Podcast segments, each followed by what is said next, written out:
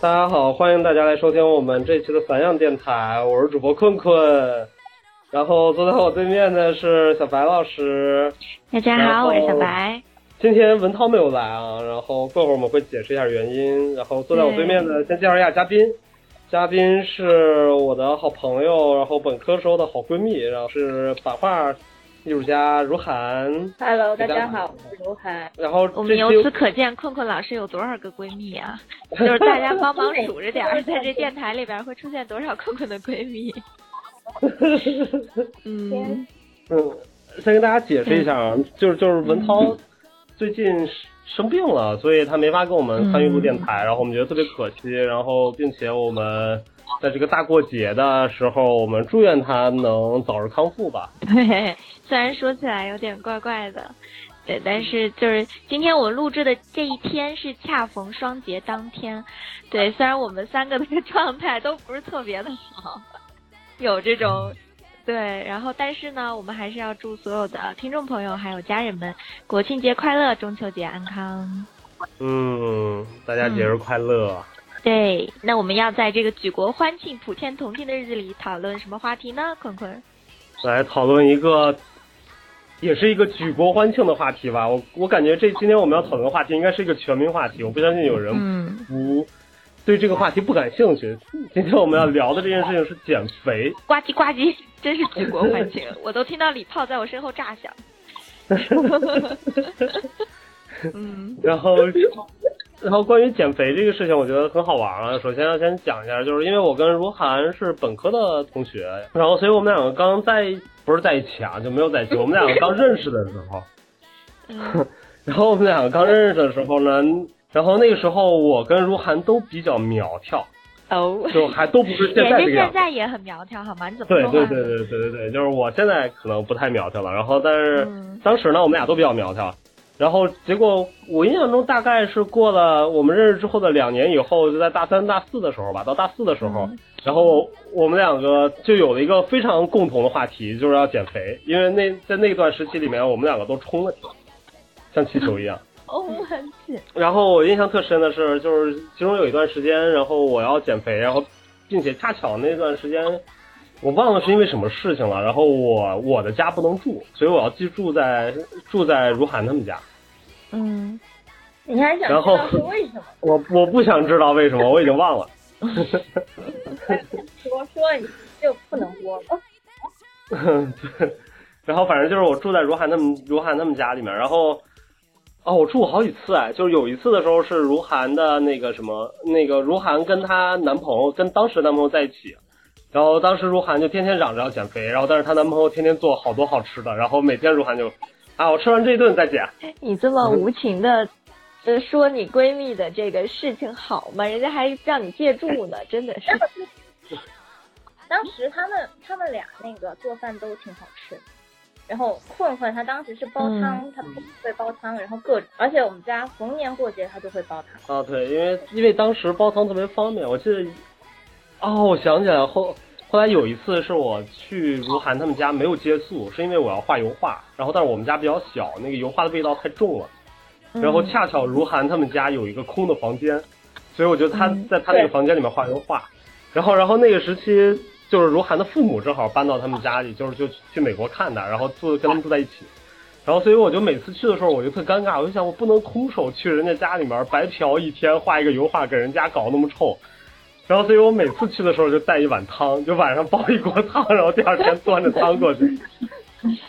哦，原来是这样啊！对，然后 然后就特别逗，然后每次一开门，鹿晗他爸啊，酷酷又来了，今天带的什么汤啊？然后还要假客套一番。哎呀，不好意思打扰啦，其实心里想快让我进去，快点快点，是吧？对，所以那个时间，我觉得我觉得真的，嗯，我我觉我觉得喝汤这个事情绝对是减肥的第一大噩梦。嗯，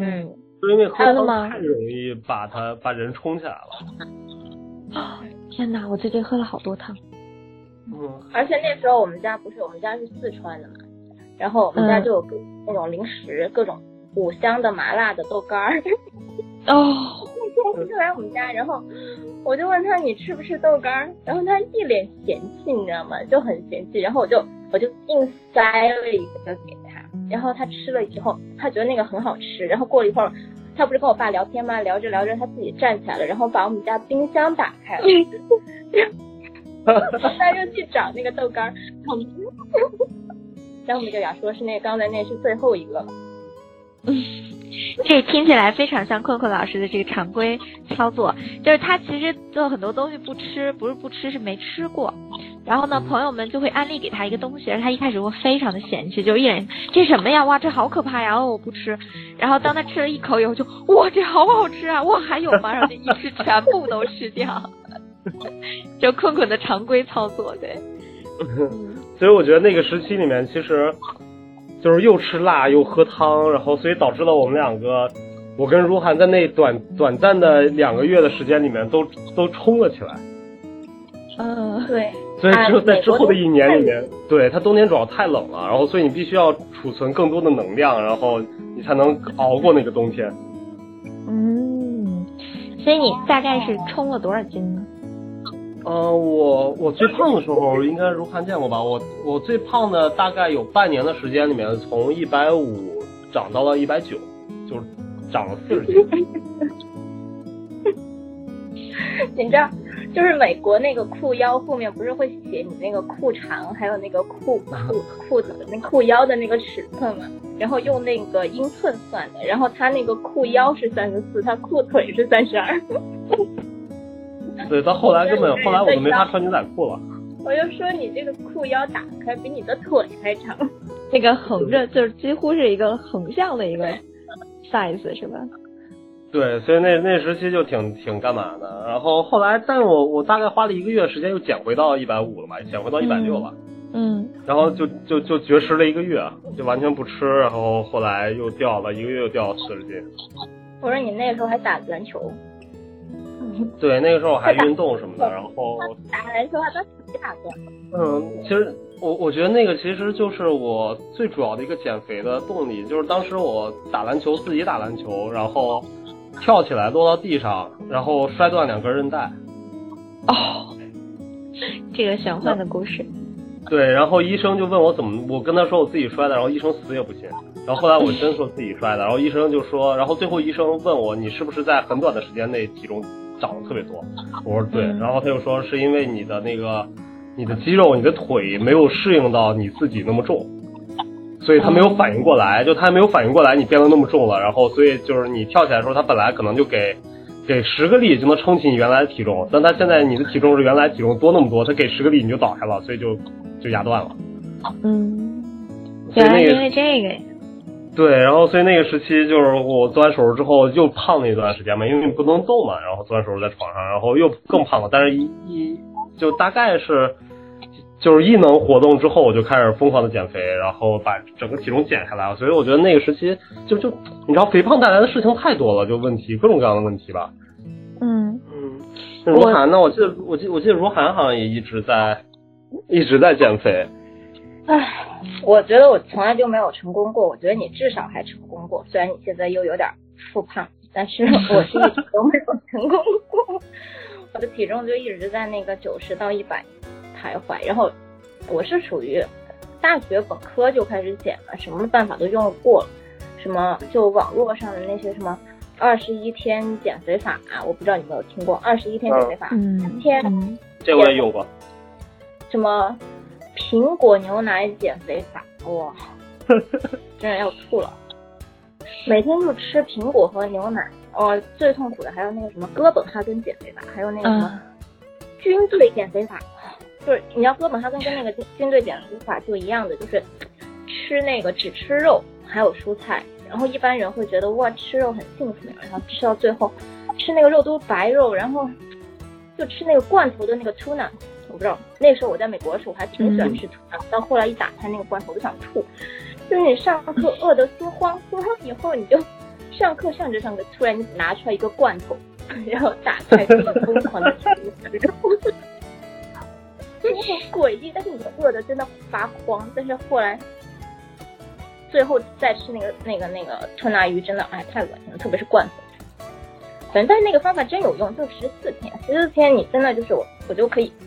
眼见着肚子上那个肥肉就掉下去了。它不仅仅是减体重嘛，减体重没减多少，就四斤，但是你可以看见、眼见着你肚子上那个肥肉掉下去了，但是反弹起来也特别快，而且那个方法其实对身体还是挺有害的，我觉得。嗯，他他说的就是你最多两年能够用一次这个方法。嗯，我操，这还有一个有一个界周限，期，对，感觉就是继续下去，你这个小命难保。嗯，听众朋友们，这个这这所以小心借鉴。对，嗯我顶多减到九十，哎呀，真是减不下去。我的目标虽然我的目标是八十，但是真的只能到九十，一到九十就不行了，感觉这是个坎儿，跨不下去了。就是因为我当年我不是去的是英国嘛，然后英国那边东西就很难吃，但是它热量非常的高，然后我我可能我胖了一段时间是那种心理式的，就是压力胖起来的。我出国之前体重是九十四斤，然后我在很短的时间内，大概就两到三个月的时间吧，就胖到了一百四十斤。你多高啊？对，呃，一六五左右。然后对，就是飙升的那个体重，但那个时候就是因为，呃呃，就是压力很大，你要写论文啊，然后那个环境都很不熟悉，所以就是其实就得了一段时间那种神经性暴食症吧。嗯，就会就会各种吃，你是真的感觉不到饱这件事情的。就我记得早上一睁眼，就是什么三十六块沙琪玛打底，然后你开始吃早餐，就是那种，对，是是是那种太费就钱了。嗯，对，所以我那个时候后来为了养活，嗯，后来为了养活我自己，我去打工了嘛，对吧？太酸了。打工的地方还管饭，那老板都被我吃怕了。嗯，但是后来其实就是，嗯，就是一开始也觉得说，哎，那胖胖着谁没胖过玩玩嘛？但是突然有一天，我觉得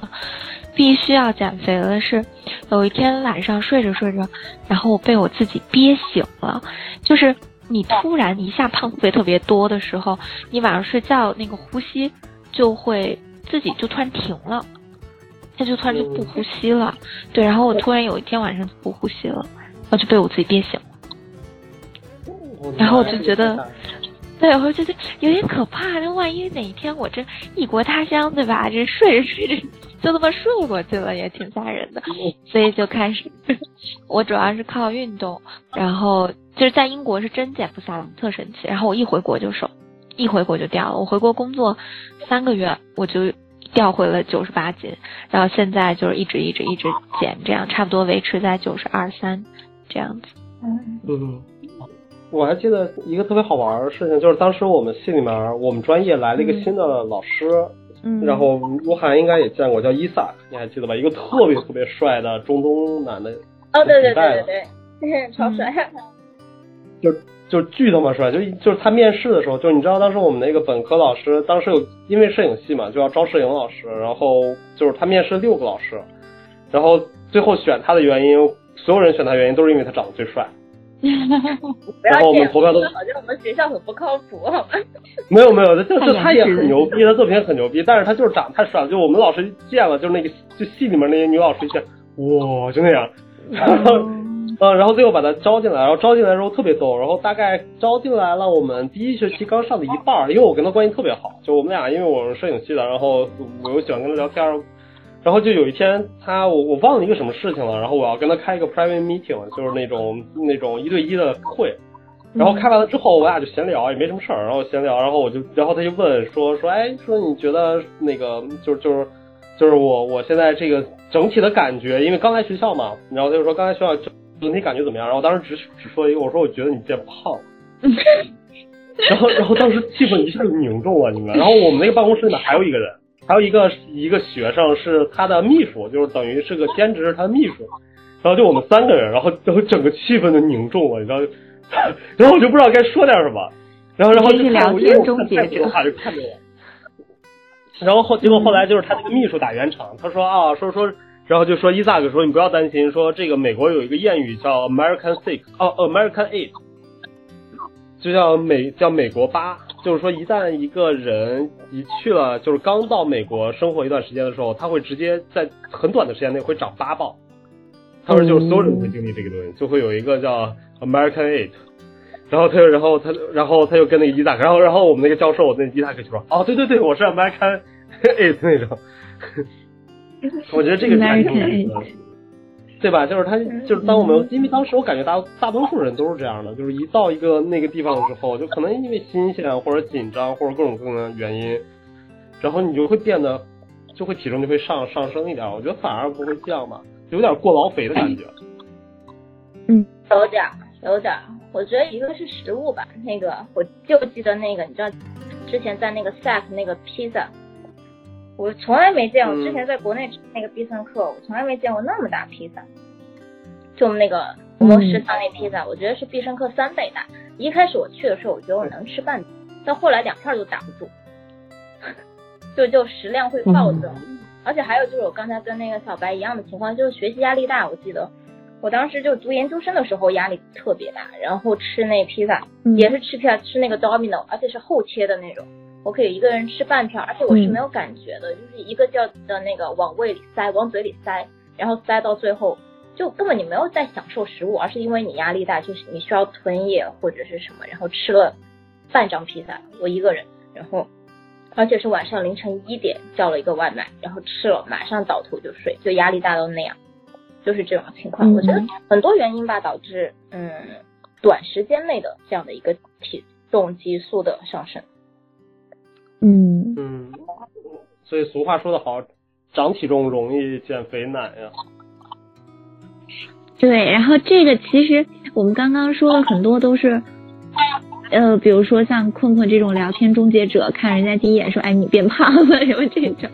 就是说，我觉得减肥这件事情，或者变胖或者变瘦这件事情，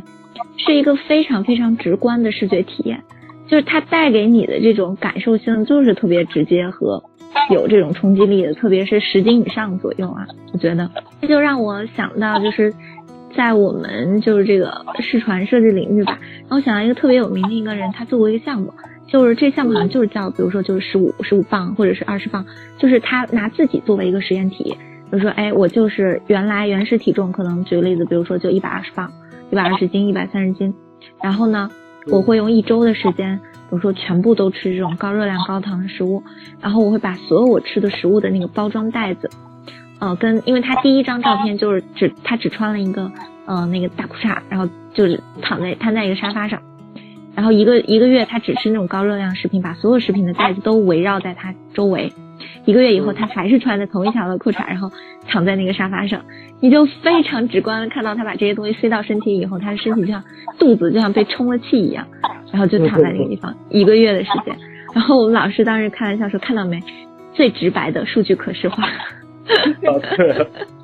对，非常直白的数据可视化，就感觉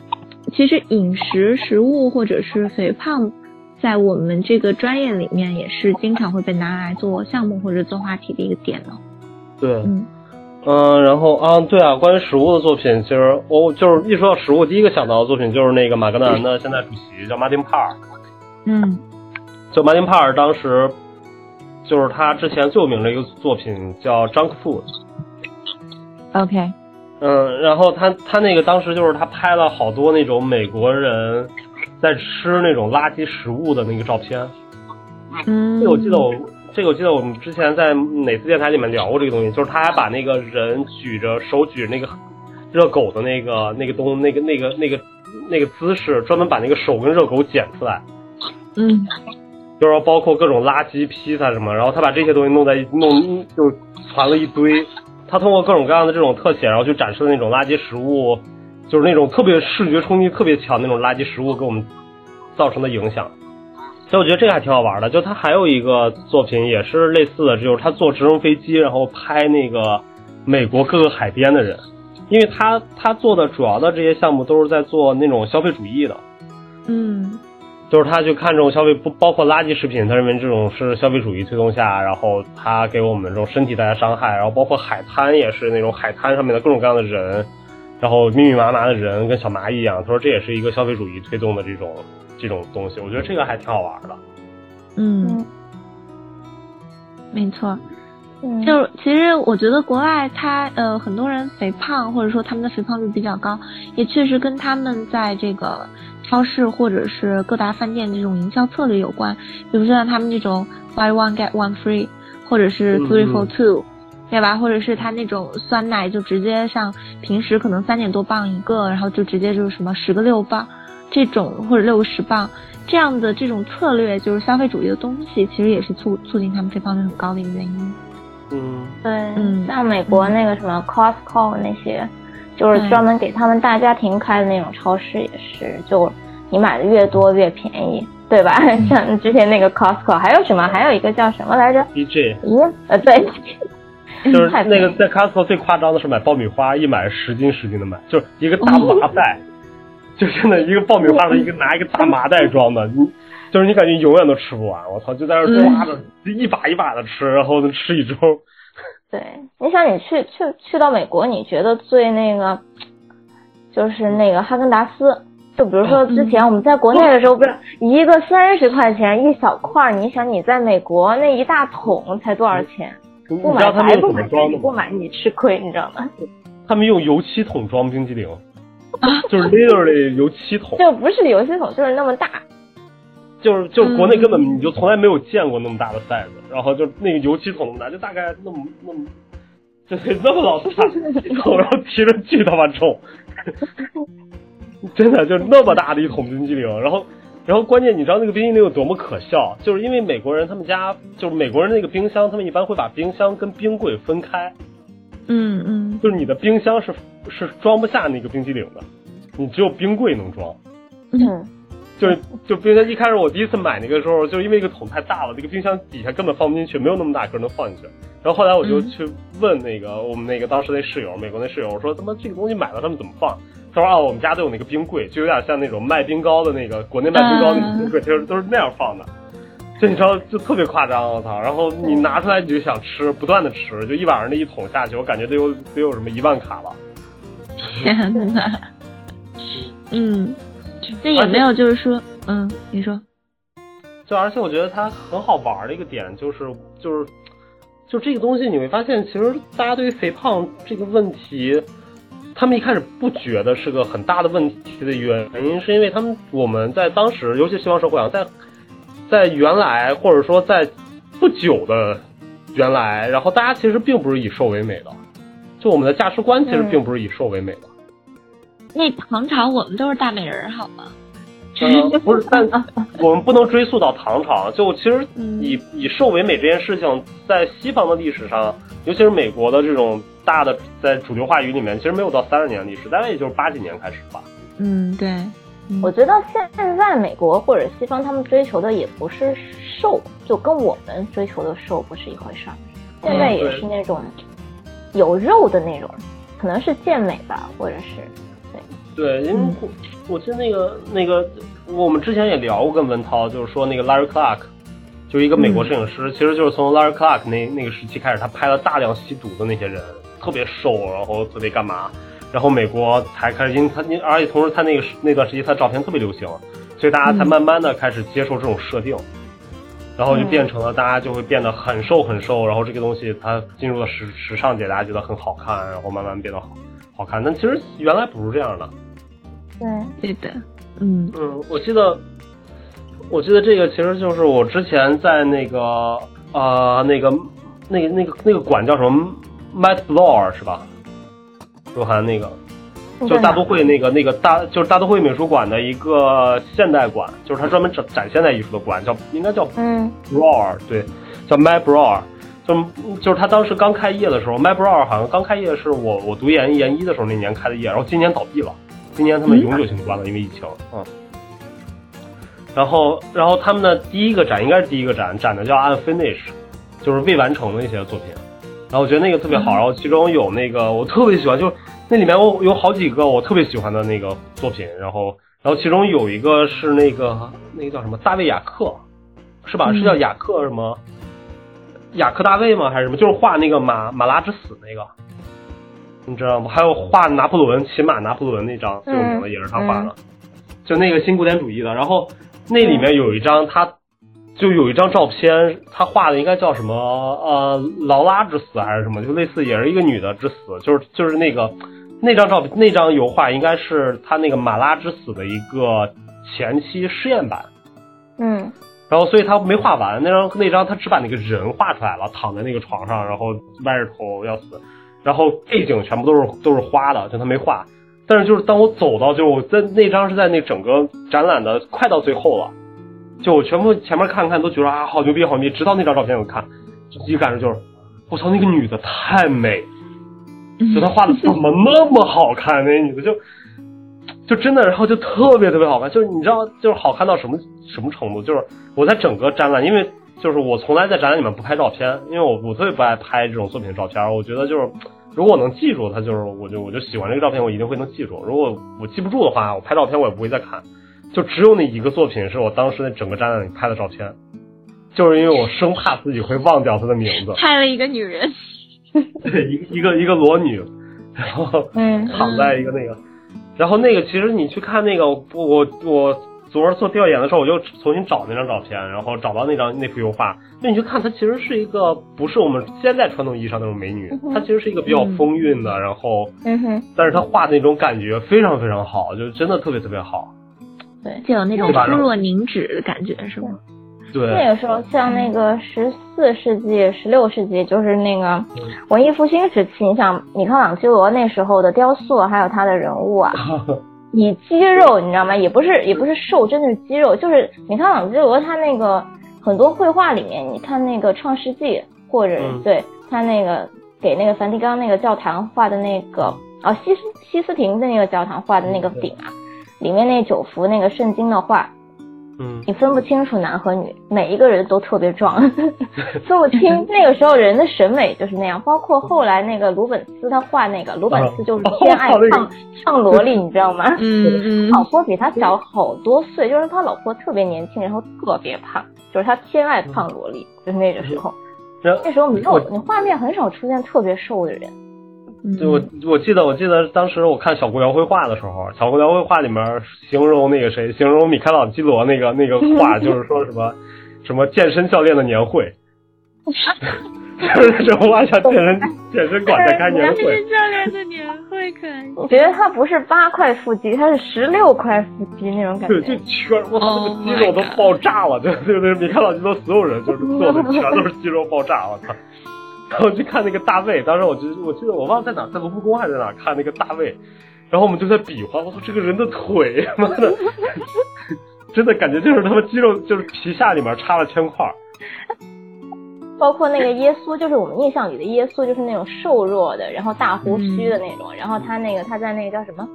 嗯，《The Last Judgment》，就是最后的审判那个最后审判耶稣。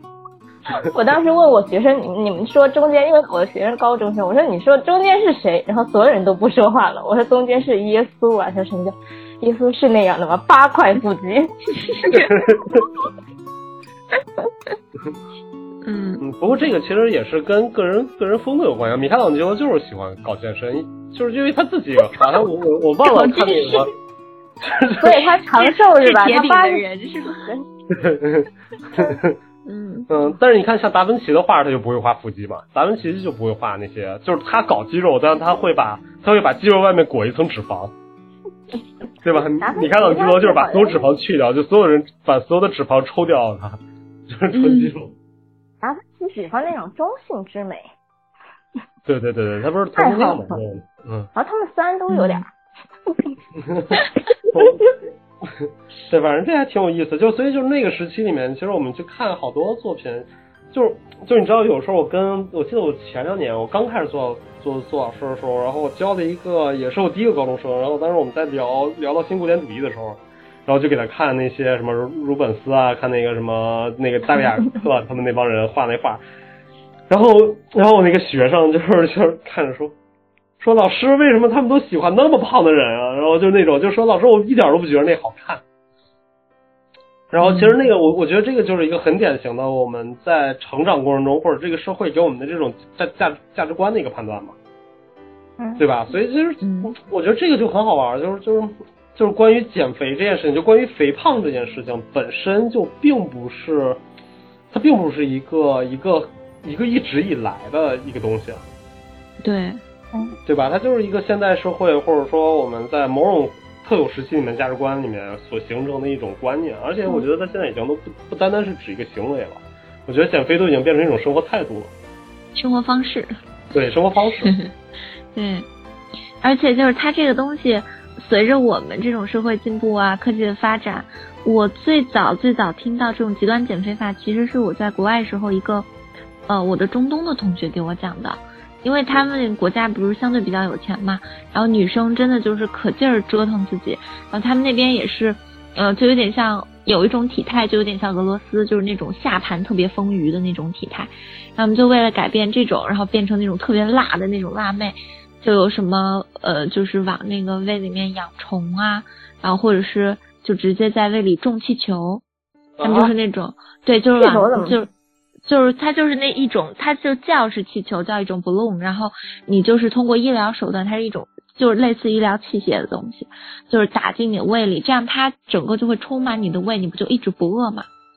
然后你就只能吃非常非常非常少的东西，或者你喝两口水就饱了。然后大概半年到呃八个月或者是一一年这种周期，你再把那个气球取取出来，你就已经养成那个习惯了。对，它会有这样的方法。嗯，你为什么会有一种也是你想要试试的感觉？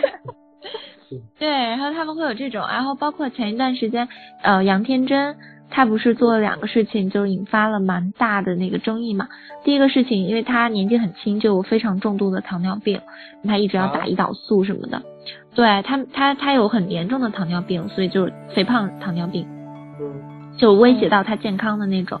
所以他就是呃前段时间要去做这个胃切除手术。嗯，然后就这个事情引发了很多的争议，就是说，哎，你其实只要有一个自律性或者自控性啊，你不需要去这么折磨啊。但是他就很坦然，他他在抖音上还是就微博上发，他说，呃，很多的人对于很多事情是可以有掌控能力的，但是我认为我在这件事情上我是没有办法掌控的，所以我选择用技术手段。对，他就说没没有必要扎什么这个，这个是一个他要去做切位，还有一个就是他要创立他自己的大码大码女装品牌。对，大码女装。对，大码女装品牌。嗯，就是这两个事情前段时间还蛮有意思的吧，就是一度把他推经常推上头条。嗯，但他这两个行为感觉很极端，啊一个是想要变瘦，一个是。反而在这种就是说比较支持它本身的这样的一个体态，就感觉是其实大码女装这个事情在美国是最先开始的吧？其实美国就有很多对，感觉也有点跟随这样的一个步伐，所以就让我想到我在那个美国的那个一个学姐，她是 painting 的，我是版画的嘛，她是绘画的，然后她就很胖，然后她一开始画那个肖像啥的，到最后他的毕业创作就是做那个。他把自己，因为他特别胖，就是那种屁股特别宽的那种人，就是在美国可能至少得有个三百斤吧，就那种感觉。然后他把自己的一个居家的状态，从用那个雕塑的形式就做出来，就做了真人比例这样的一个非常有视觉冲击力的这样的一个艺术作品。然后可能就是去展示，就是说其实长得肥胖的人。其实也有这样的一个生活，是或者是生存的这样的一个自由，因为在美国本来就是说比较自由的嘛，所以他只是想去展现这样的一个自己生活的状态。对，后来他就因为是作品作品还挺有名的。对，嗯，我我我我我感觉好像他们特别爱做这个，我我看过第一个是做肥胖的这方面，就是他们就嗯，因为涉及到政治正确嘛，对吧？就像我们现在都不能说他一个人 fat，就是我们政治正确要说他 over。对。对对，嗯，然后然后还有一个组，我感觉他们老外特别爱做体毛问题。我看过好多关于 做体毛的那个，就是什么他们体毛重啊，然后怎么样，然后就会拿这个事情然后来搞自己，然后做，我觉得还挺有意思的。反正这个其实对，我觉得这个事情就怎么说呢？就是对于对于他们来说的话，他们认为这个，嗯，我觉得肥胖和嗯，就肥胖这个问题，行。对于他们来说，他们并不觉得这是一个大的问题。嗯，你觉得吗？就是他们很多人不会，就是他们会敏感，就是你不能说他们胖，对，他们不觉得这是个问题。我觉得可能因为觉得是个问题，但是就是说，你不能去说，他自己可以说。嗯，就比如说我长得丑，你不能说我长得丑，我自己可以说我自己长得丑，对吧？就是这样。嗯，对，我觉得这其实就是一某，我觉得是一种，也是一种他们正正确的一个一一种表达表现方式吧，我觉得。嗯，我刚刚那句话好扎心，我知道我长得丑，但是你不能说。嗯 就很多情况都是这样，就是我自己可以说我自己，但是你不能说，然后我依然有我活在这个世上的权利，就是我有我自己的生活方式嘛。就我觉得美国比较追求这个嘛，嗯。但是其实之前还是也有，就是我在美国的时候，我的一个也是学平面的，视传的一个嗯、呃学姐也是做了一个就是那个数据可视化这样作品，就是那个时候我不知道你们记不记得有一阵子特别流行那个 A 四腰，嗯嗯，对就那个 A 四的纸，A 一个是 A 四腰，还有就是你反手可以摸到肚脐这两个事情，然后他把这两个东西就做成了一个，因为它平面嘛，做成一个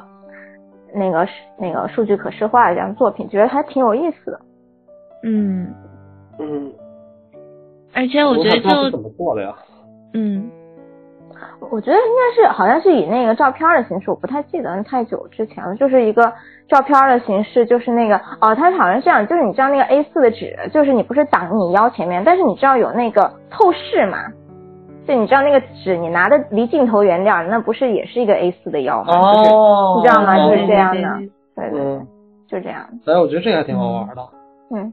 嗯，这个项目挺有意思啊，应该是跟跟摄影有很大。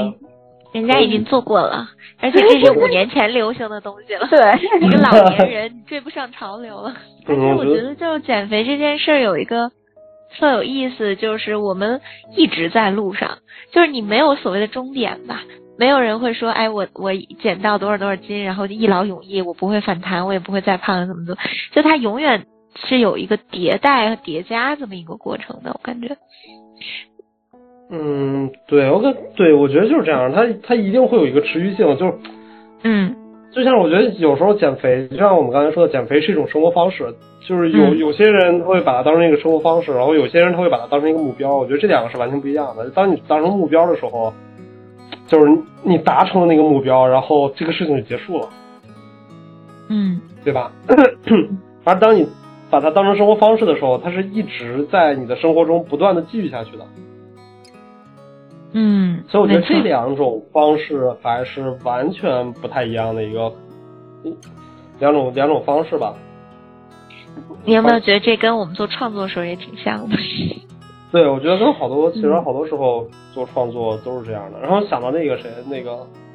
突然想到那个那个叫什么啊、透纳叫什么来着？James Turner 是吧？是叫 James Turner 啊威 William Turner，嗯就是那个透纳奖、那个 William Turner，然后他不是画嗯都是画那种那个。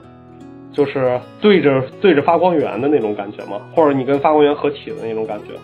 嗯对吧？就是他那个画特别糊，然后糊的一塌糊涂，然后他他所有的那个画的那个出发都是对光源，或者就是你当我们视觉眼睛直接看发光体太阳的时候，感觉是什么样，或者当我们眼睛跟太阳合体之后看到世界是什么样的，这是他嗯整个画的主题。所以就是他一开始画那个东西，我觉得还挺好玩的。一开始画很多具象，就是他最有名的那个叫什么对，什么那个大风暴后的什么，就就我忘了那个，嗯嗯在在在 MoMA 还是在那个哪儿有那个在 Mac 应该哦某马呃在在 MoMA MoMA，嗯，所以他那个就是就是那个什么大暴雨之后那个那个是他最有名的吧？其实他早期，但他其实在晚期的时候画过好多照，就是那个油画是就是他只画了一种感觉，就是那个他没有画任何具象的事物。嗯他就只把那种朦胧感给画出来了。我觉得那个其实特别好玩，就是它迭代，慢慢的就是从那种我通到一个具象的事物开始，就一个港口或者一个清晨或者一个什么东西，然后然后直到它慢慢慢慢往后，他做了很多次尝试，是那张画里面只有颜色，然后没有任何具体事物。然后他就通过颜色那种涂抹方式啊，然后什么，然后让我们感受到那种，就是那种你看东西的模糊，就有点像莫奈的睡莲没有睡莲一样。只可意会不可言传。对，我觉得那个其实是一种迭代过程，所以就是当时我我在哪看的那个作品，好像也是在 Matt 吧，就是我在 Matt 看那个作品的时候，我就感觉我操，真的就震惊了，就是你从他一开始开始画很多具象的东西，然后到尝试然后从从那种就是你看发光源那种尝试，到他跟那种发光源合体之后看那个世界的尝试，从云里面看世界的那种尝试，然后再到最后去看那种就是只是颜色那种尝试，你会感觉他的这个作品就是一代一代的全部在搞这种视觉的研究，就是我们眼睛的研究，但是他就迭代的特别好，就是慢慢慢一种发展过程，我觉得这个其实还挺好玩的，我这是我我比较喜欢的一个，就是你一说，我突然想到了比较喜欢的一个。嗯嗯，其实好多感觉好多油画家都是，包括那个谁啊，那个克里姆特不也是吗？嗯嗯，对吧？嗯克里姆特，克里姆特早期的时候，他不是也画了那个好多画不用金子嘛？然后后来画出来之后，好像反响不是特别好，就然后开始贴金子了。我觉得很多艺术家就是他最后就是坚持某一个媒介或者某一个材料的时候，一般都是得到一个比较好的反响，对的，嗯就是比较有市场嘛，就是对这样。对，嗯，就现在往往，嗯你说。你说，就现在往往看到很多艺术家都是这样，就是一旦得到了市场认可以后，就是在某一个材料上面或者某一个手段上面就开始迭代了，不断不断不断的就是同一个材料上的那个。因为我是做纯艺的嘛，我这边就是了解可能材料上的比较多一点，或者创作手手法上的呀，像那个嗯那个织那个大网的那个 Janet Akam 还是什么，就是那个就是你知道有一个艺术家，美国一个艺术家，他一开始先去一个渔村学海边的渔村学织网，学人家传统手工艺。他哈佛毕业的，然后他现在开始织的那种各种大的网，重达几十吨的那种大网，织在那个城市的空中，然后就是你可以是一个大型装置，然后你可以在躺在下面进行一个那个观看那个 Janet。是是那个动态装置吗？金属的那个？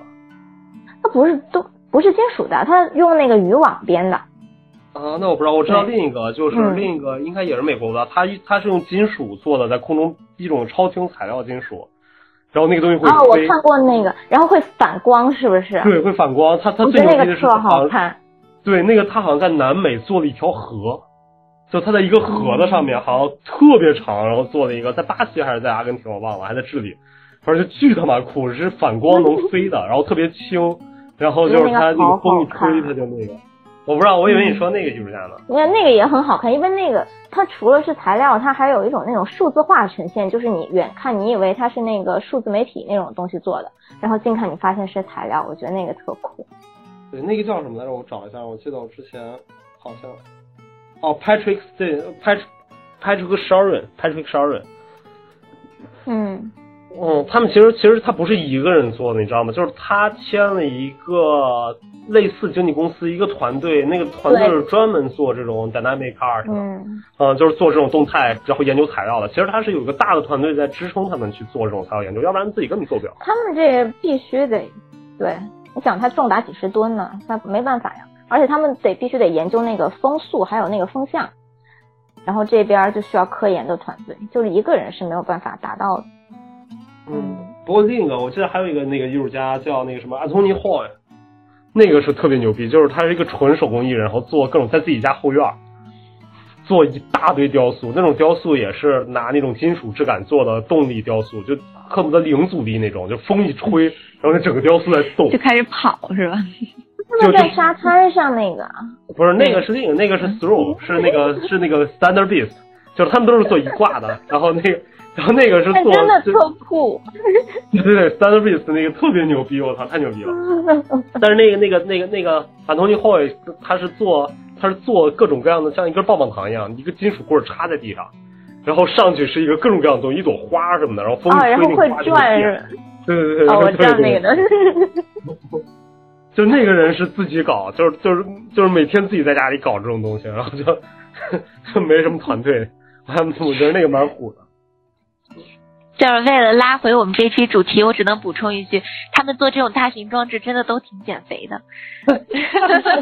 没有，不是在说那个迭代吗？我是。强行拉回一下主题，对，嗯，啊，我我之前那个那个做装置那个，他专门做研究材料，就研究那个什么聚乙烯材料那个人叫什么？嗯我不知道若涵知不知道？我不知道哪个呀，你要我得看他作品。我忘了，他好像他他是一个专门做聚乙烯材质的，自己在家。就后来他也他为了做雕塑，自己研究的材料比你比工业研究出来的材料还要牛逼，就是最纯净的聚乙烯。就是他自己在家里做实验，就特别牛逼，就迭代一，就是他好像能做百分之九十几那种纯度的那种透明度的聚乙烯，就是那种塑料。然后他慢慢慢慢自己一一点一点升级，到最后做出了一种就是纯透明的聚乙烯，然后他给它加颜色，就是那种塑料，就是它可以变成纯色透明的一种塑料，然后质感，然后他把它做成大型的几何雕塑。然后后来就是就是，然后我记得看他访谈的时候，就看好多他不是展展览在美术馆，他已经死了，应该去世了吧？然后在美术馆展览的时候，那些策展人都说说你知道吗？就是他最牛逼的地方就在于他那个笔记，就讲他一步一步怎么把这个材料就是就 purified，就把这个基于这种材料做的更纯净的，就那个挺牛逼的，就是他自己一个小工厂什么的。感觉他像绝命绝命聚乙西施。我操，那个艺术家叫什么？他是美国的，是啊，叫叫什么低温 Valentin。啊，嗯，瓦伦瓦伦瓦瓦伦伦吗？是吧？瓦伦瓦伦贴图可还行。对，所以然后他就华伦天奴铆做那种钉鞋是 那个材料是他研究的是吗？嗯，那你们可以看一下，真的特别漂亮。就他做那个大圆盘，一个圆的，一个大圆盘，就是一个圆形一个几何体放在画廊中间，然后那个是一个纯透的红色的东西，然后它随着那个厚度不一样，它颜色有渐变。然后就嗯它全部都是一一次铸成的，就拿塑料做了，就聚乙烯做的。嗯，然后那个非常惨真的，对，反正就是他也是那种，就是你看那个作品，你觉得啊，这个就就是一个塑料片儿或者一个塑料什么东西，但你看那策展人讲，那帮人激动，就是他朋友采访他，就是他朋友的时候，就就是就说我操，你知道吗？我每次去他工作室里边儿，他他妈都在做化学实验，就是我们都不知道他在干什么，然后就只知道他在做化学实验，然后每天都在做化学实验那种，对对对。所以其实很多的时候，我们做创作跟那个减肥是一样的，就是我们对于那个结果，其实当然结果有好的成就啊，我会很开心，但更多是那个过程让我们更加享受，或者是更加记忆深刻。对，对，其实就是这样的，就是嗯整个过程本身嘛。嗯，嗯对。那减肥也是，就是你最后真的就是减成功了，然后掉多少肉，你固然会有那种成就感，但你更多的是，哎，我减肥时候那些回忆，我减肥时候做的那些事情，会给你更深刻的印象。对，对，就有点像做版画，我觉得。哇，做版画真的是太痛苦了。我觉得就是这样，就是就是你做的时候刷，你不知道哪版就废了。其实像那个叫在摄影里边，不是说数那个数码摄影啊，就是说那个传统的那种胶片的摄影，然后一样的，就是你得去控制这些变量，但是其实有时候那个变量不受你控制啊，对，嗯就是这样的，所以就是里面有很多的不可控性，太多了。烧陶也是这样的，做玻璃也是这样，只要是哎，真的跟凡是跟化学挨点边的，真的 不受我的控制。我记得我本科时候做那个，你让我们洗照片，我每次过来问你们，我都要崩溃了。那个最后洗那照片洗到最后，对，其实就是就是就是这样，就你感觉特简单一事儿，但是每个人做出来结果就是不一样，差特别大。对，嗯，就是这样。嗯，我觉得这个还挺好玩的。这其实这也就是为什么这些手工艺我们还是它很迷人。但我们一开始学的时候，我们还是觉得很有意思，就因为它有太多不确定性了嘛，中间这个过程，对吧？就是你你你跟你的预期一定会产生极大的偏差，然后但是有的时候是好的，有时候是坏的。嗯我觉得特别是就是如果就是跟你的预期如果是一模一样，反而你觉得失去了那种乐趣。特别是对材料的研究的时候，你知你不能，你不可能完全能够预知到它能够长什么样。特别是我们在造纸的时候，之前造纸的时候，让那个纸在那个金属金属上面接那个，让它在上面生长。其实像一个生长的过程，纸浆在那个金属丝丝上面生长，你不你不可能知道它能够长成什么样子，但是你就是想要期期待看到它不一样的样子。对，特别是在做那个实验材料的时候也是一样的。嗯，我操，造纸真的，我太羡慕你学了造纸那个了。你在当时在纽约时候，那个真的好有意思啊！现在国内好像也不多吧，学做这对个。对我觉得专门做造纸吗？对你自己手工做做造各种各样的纸，然后直接然后得去一版画。你得去研究那些纤维，因为不一样的纤维造造出来的纸是不一样的，对，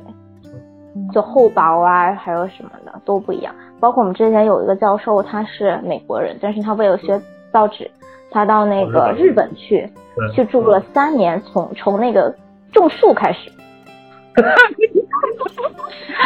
从种树，对我就特别崇拜这种人，你知道吗？多苦的事儿啊，多无聊啊！从种树开始，树长大了，然后去剥人家的皮，剥皮，然后晒干，然后怎么怎么一步一步的，然后把这个工艺一套工艺又带回美国去，我就就特别崇拜这种人，就是他不会去计较里面的时间成本或者是什么成本，然后他就一个人专心的在日本跟着一群。老奶奶 同吃同住，然后学这样的工艺。嗯，我还当时当时如涵，当时如涵应该已已经在 Resty 了，然后在罗岛，然后突然有一对突然跑过来，然后跟我说说什么啊，困困，我要来纽约住一段时间，学学造纸。然后当时我还笑话他，我说我操，造纸有什么可学的？好无聊啊这事儿。然后结果他做出来之后，我觉得我羡慕了吧？嗯。你看，这跟我们开头说困困吃没吃过的东西是一样的，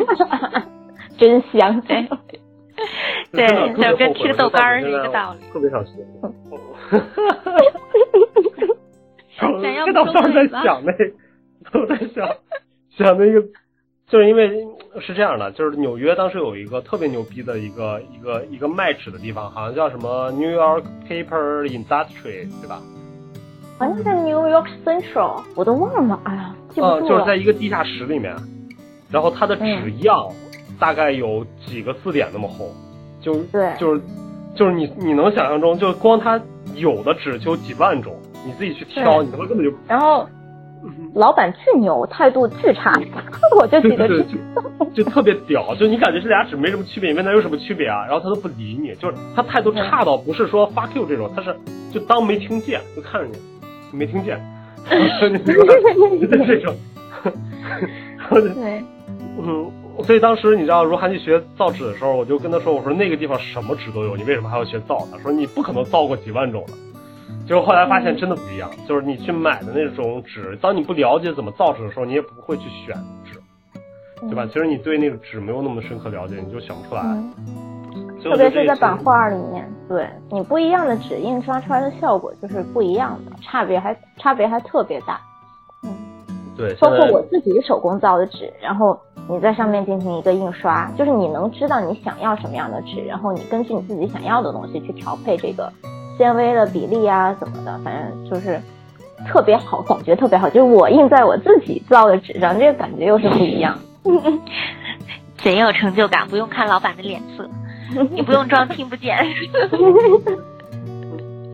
而且现在真的自己造纸的那种纹理什么真的很好，就是你知道原来其实摄影没法做这个东西，因为摄影一定要打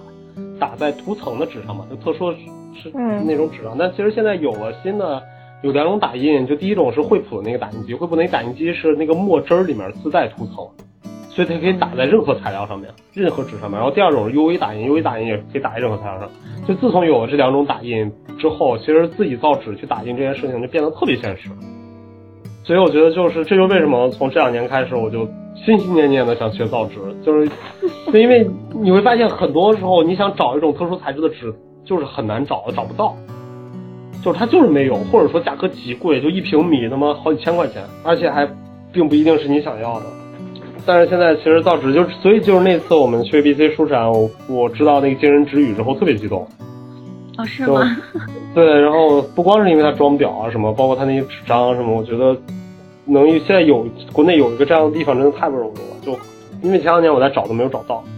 嗯嗯，OK。嗯嗯，哎呀，我感觉又跑题了。没事，不跑题就不是我电台了。对，我我们习惯说哪儿了？说到过程，减肥的过程。嗯，哎，我们主题是什么来着？已经聊忘了。嗯，开玩笑啊。对，我们今天其实呃是想给，因为我们在开这个选题会的时候，就当时当机立断一碰，说哎，因为我们三个都在干这个事儿，哎，我们都在减肥，对，所以就是说，哎，想跟大家分享一下我们从。这个每个人都有的经历里面得到的一些感悟或者是一些联想，对对，然后来拉回主题啊，就还是回到过程那个东西。对，就你知道我，我我我最近在听另一个艺术电台，然后我觉得还挺好听的，然后是我们的敌台，也是这种对谈类的。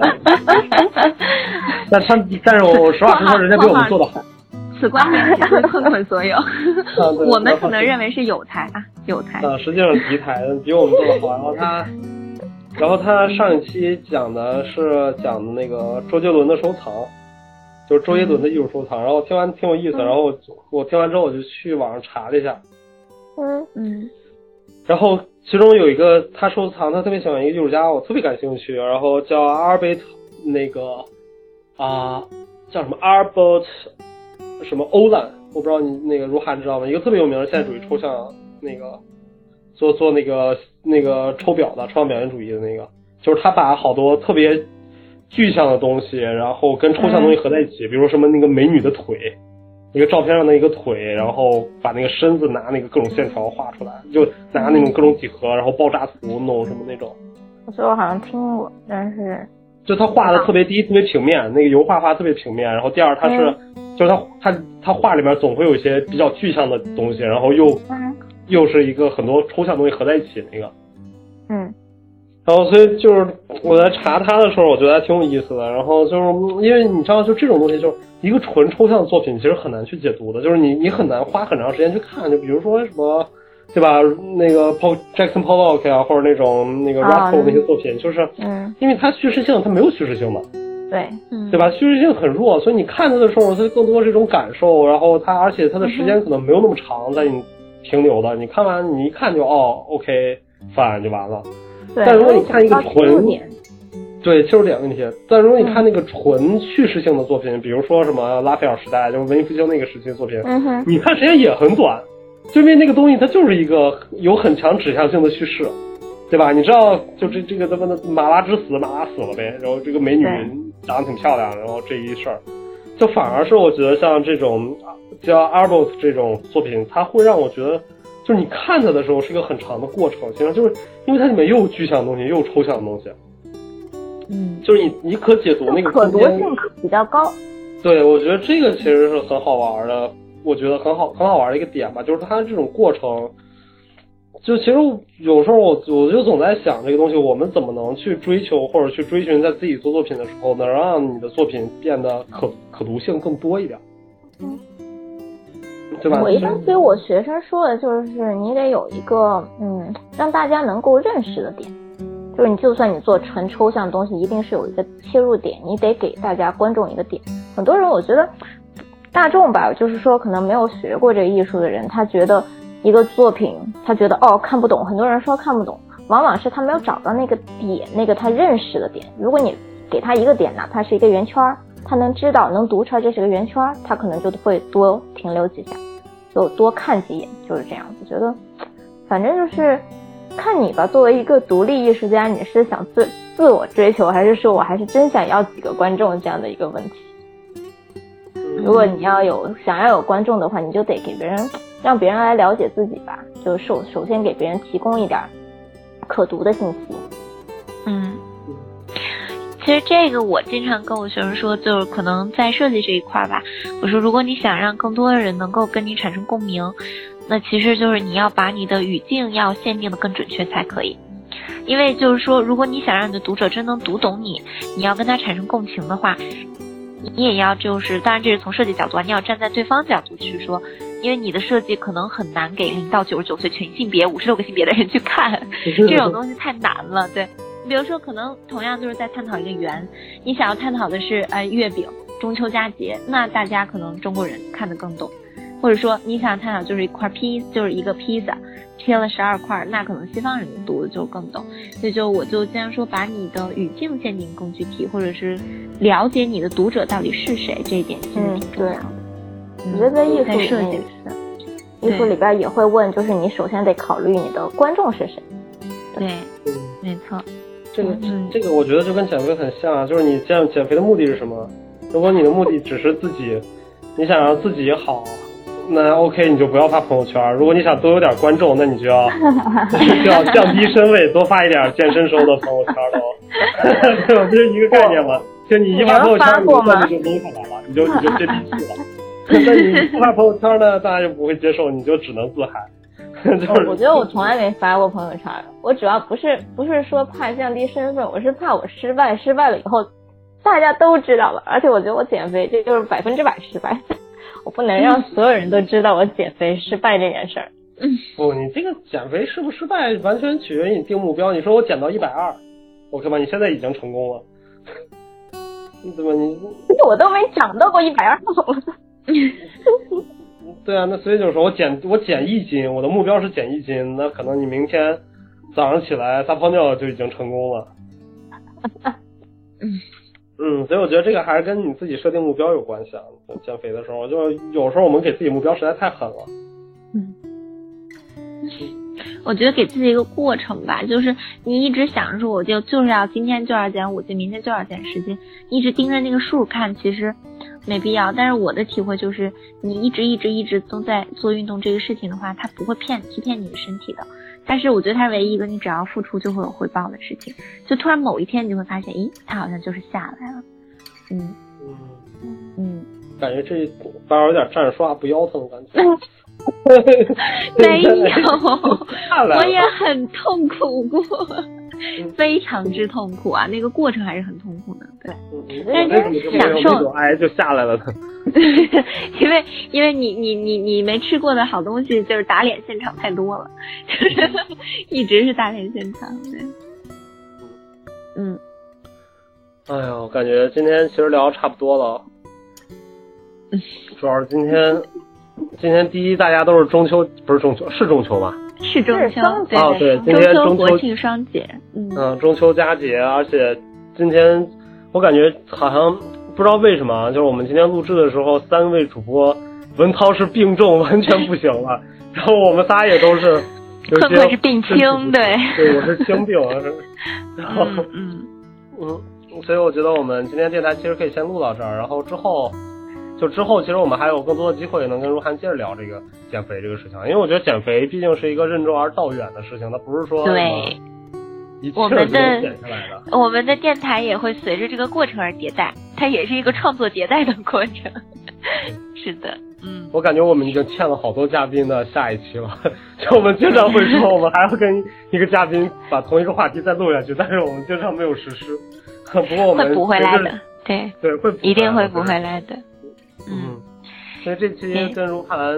然后跟小白老师一起聊减肥这个事情，我觉得还挺好玩的，就是因为，嗯，毕竟我们三个都是有切身体会的，然后，对，嗯，怎么说呢？就是我们一直都在减肥的路上，而且会有的时候可能会多使点劲儿，有的时候会稍微松懈一下，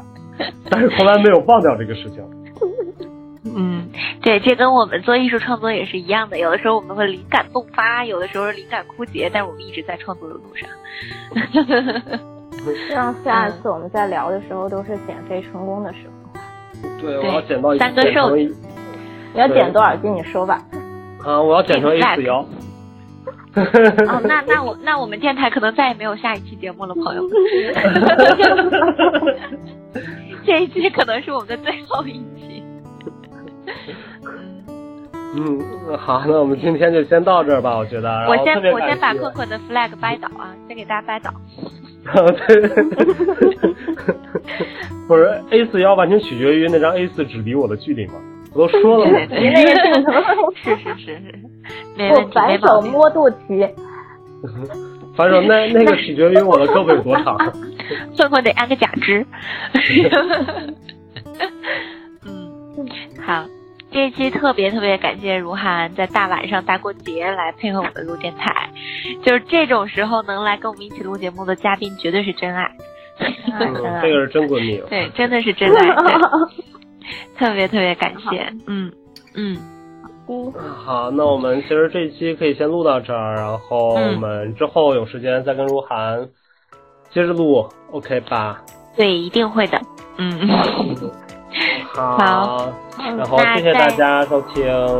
对再一次祝再一次祝大家节日快乐双节快乐。快乐嗯拜拜。我们下一期不见不散。拜拜。拜拜。